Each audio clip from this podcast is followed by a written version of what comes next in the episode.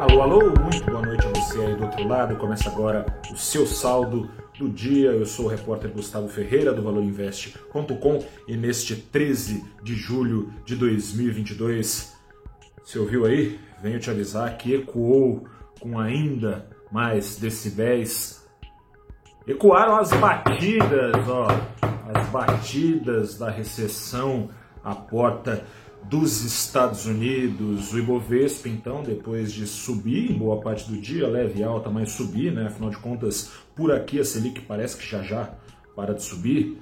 Depois de subir, no entanto, o Ibovespa cedeu ao barulho dessas batidas à porta dos Estados Unidos, caiu 0,4%, pouco abaixo dos 98 mil pontos e o principal índice da Bolsa do Brasil alcançou assim o menor nível de pontos desde 4 de novembro de 2020. Faz tempo, né? Acontece que, de novo, a inflação nos Estados Unidos veio acima do esperado, veio na faixa de 9% ao ano é a maior inflação nos Estados Unidos desde 1981. Eu não tinha nem nascido. E aí tem aquele velho ditado que diz que cachorro mordido de cobra tem medo até de linguiça, né? O mercado tem quente, bem quente ainda na memória,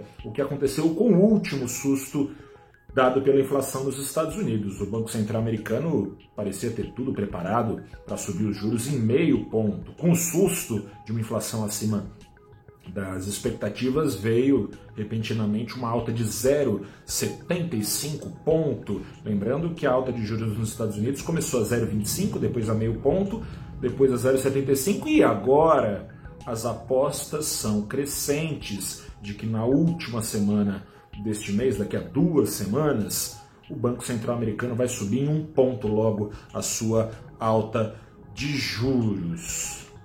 Na última ata da reunião do Fed, ficou explicado lá por A mais B, porque uma política mais restritiva tinha sido adotada com aquele 0,75. Mas ficou dito que, a depender da inflação, uma política ainda mais restritiva poderia chegar, ou seja, veio mais uma surpresa. Será que não vem? Durante a tarde, o sinal de que a inflação dos Estados Unidos está resistindo foi reforçado pelo chamado Livro Bege. É um documento divulgado oito vezes ao ano pelo Fed, o Federal Reserve, Banco Central Americano.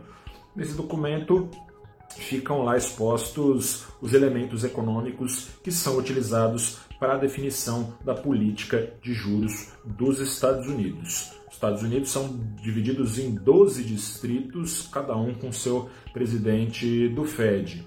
Os 12 distritos relataram preços subindo aceleradamente, a palavra substancial foi usada, altas substanciais de preços. Mesmo com quase metade desses 12, cinco distritos, terem acusado queda na demanda. Mas daí que mistério é esse? A demanda cai, a inflação sobe?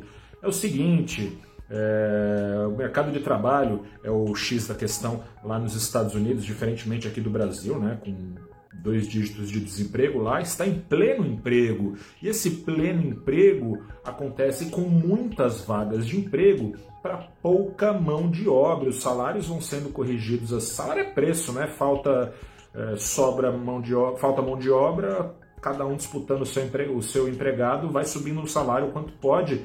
Com isso vão subindo os riscos, é, perdão, vão subindo os custos dos empregadores, custos repassados aos consumidores, consumidores em pleno emprego, lembra? Salário subindo, poder de compra, enfim. É esse o caldo. O que, que se pode concluir? Trocando em miúdos, a economia americana está subindo acima das próprias capacidades, né? muito em função das, dos estímulos aí fiscais, né? gastos com infraestrutura do governo americano no eclodir da pandemia. O que, que resta ao Banco Central americano? Resta ao Banco Central americano tentar resfriar a temperatura da economia e, consequentemente, a escalada de salários e da própria inflação na ponta final.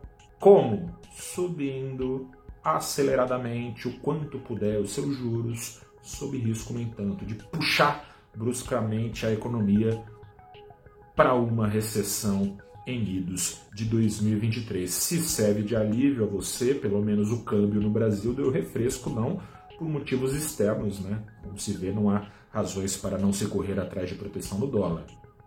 Mas aqui no Brasil, vai caminhando, né? A PEC kamikaze da bondade, seja lá como for, ela é desgostosa para o mercado, desgostosa para os mais preocupados com as contas públicas, ela é. Mas, pelo menos, e bom, salvo alguma surpresa até outubro acontecer, né? se tratando de Brasil, surpresas nessa seara, ainda mais em, em ano eleitoral, não podem ser descartadas, mas, salvo alguma surpresa aparecer, parece ter sido estancada a generosidade eleitoral com dinheiro público, né? E assim o dólar pôde diminuir um pouquinho do rally recente, alta na semana ainda de 3% do dólar, mas caiu hoje 0,6% aos R$ 5,41. Vai dar pano para manga essa história aí de juros nos Estados Unidos, como deu antes da última reunião. Vale prestar bastante atenção nisso, Ibovespa sendo limitado pela alta de juros nos Estados Unidos, enquanto aqui no Brasil alta de juros, apesar de tudo, e vamos ver até quando, parece que vai acabar em agosto. Um grande abraço, boa noite, até a próxima. Tchau.